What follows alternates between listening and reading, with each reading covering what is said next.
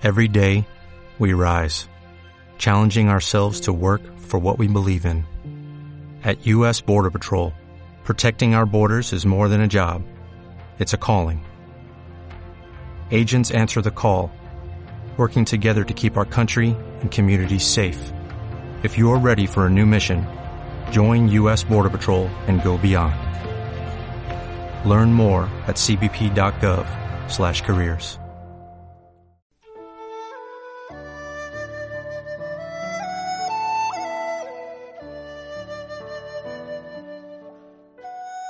Bem-vindo à Rádio Minhui.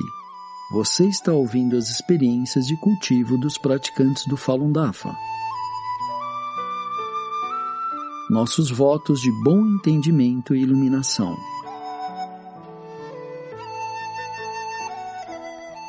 No programa de hoje apresentaremos uma experiência de cultivo da categoria Autoaprimoramento, intitulada O Perigo da Preguiça e o Desejo de Conforto, escrita por uma praticante da província de Heilongjiang, China. Recentemente, minha impressora não funcionava, então a levei em uma loja de assistência técnica. O proprietário a revisou muitas vezes, porém não encontrou nenhum problema. Minha impressora continuava sem funcionar. Logo usei meu computador para navegar na internet e também demorava muito. Sou relativamente jovem, mas me sentia cansada. Sempre que subia até o segundo andar, ficava sem ar. Meu envio de pensamentos retos não surtia bons efeitos e não podia me concentrar quando estudava o Fá o mestre me deu uma dica para me ajudar a perceber o que afetava o meu cultivo eram a preguiça e o apego de buscar uma vida cômoda. Eu tinha a responsabilidade de produzir materiais de esclarecimento da verdade e era a coordenadora local. Cada dia estava muito ocupada esclarecendo a verdade. Minha preguiça e o apego da busca por uma vida cômoda estavam crescendo cada vez mais, sem que eu me desse conta. Esses apegos estavam escondidos no meu solene projeto de salvar seres e também no meu cultivo era como um veneno de ação lenta que não se pode ver facilmente. Esses apegos me tornaram preguiçosa e diminuíram meu ritmo. Também impediram que o projeto de esclarecimento da verdade avançasse. Desenvolvi um sentimento de esperar e depender dos demais. Porém, não reconhecia nenhuma dessas coisas. Minha preguiça e o apego pela busca de uma vida cômoda destruíram minha vontade para me cultivar diligentemente e tentaram me arruinar. Lembrei que quando obtive o Fá, meu filho ainda era pequeno. Cada dia precisava ir para o seu quarto quatro vezes para limpá-lo, alimentá-lo e fazê-lo dormir. Também precisava cuidar das suas roupas e preparar três refeições diárias. Depois de comer, colocava meu filho nas costas e me dirigia até o local de prática para estudar o Fá e praticar os exercícios. Fizesse chuva ou fizesse sol, nada podia me deter. Quando chegava em casa, já se passava das 10 horas da noite depois que meu filho dormia, eu continuava estudando o Fá. Todos os dias, às quatro horas da manhã, me unia ao grupo de praticantes para praticar os exercícios em pé. Naquela época, conseguia fazer os cinco exercícios todos os dias. Já se passaram 17 anos e meu filho cresceu e já não precisa mais dos meus cuidados ou que me preocupe com ele. Ele também me ajuda com as tarefas domésticas, imprime materiais do DAFA e outras coisas. A situação econômica da família também tem se tornado melhor e não preciso trabalhar todo dia como antigamente. Há pouco tempo estava ocupada imprimindo materiais de esclarecimento da verdade e fazendo outras coisas. Não podia nem acabar de terminar uma palestra do Zhuang Falun por dia. Às vezes só podia ler uma ou duas páginas. Conseguia fazer os cinco exercícios todos os dias. No passado eu conseguia praticar os cinco exercícios todos os dias, porém agora somente praticava os quatro exercícios em pé, que gradualmente se reduziram a três,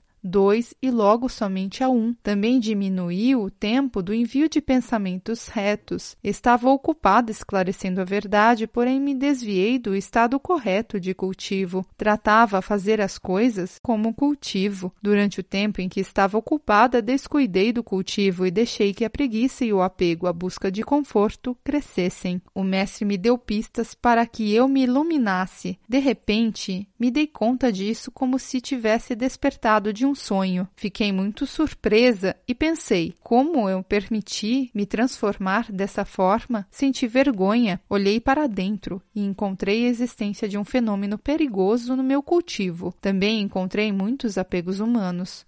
O mestre disse: abre aspas, somente se uma pessoa pode perseverar e continuamente avançar com rapidez conta como ser verdadeiramente diligente.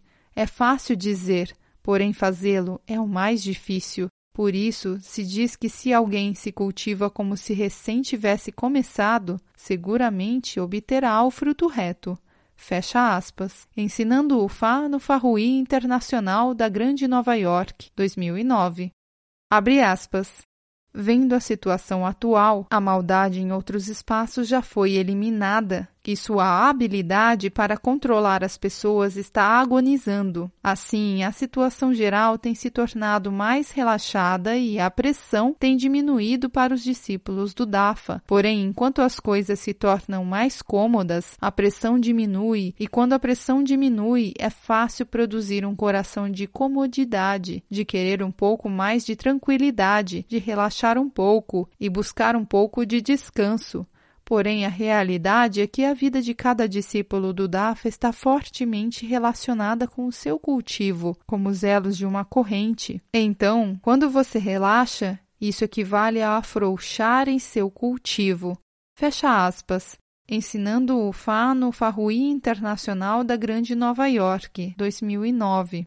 Tentei colocar na minha mente lentamente as palavras do Mestre, de forma sincera. Eu me dei conta do perigo da preguiça e do apego da busca pela comodidade. Decidi eliminar fortemente todo tipo de apegos e me retificar com o Fá. Eu devo caminhar rápido o caminho de cultivo até a divindade. Eu devo me cultivar bem enquanto faço as três coisas para salvar mais pessoas.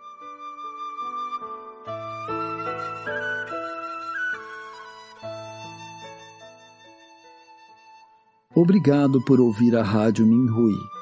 Para mais informações a respeito da perseguição ao Falun Dafa na China e de experiências e eventos de praticantes ao redor do mundo, visite o nosso site pt.minhui.org.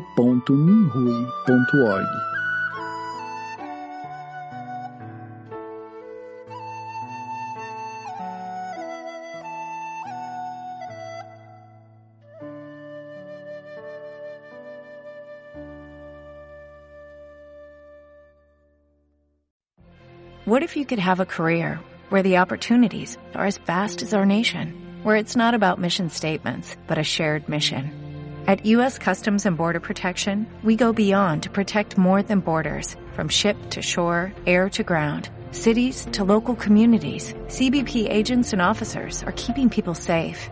Join U.S. Customs and Border Protection and go beyond for something far greater than yourself. Learn more at cbp.gov/careers.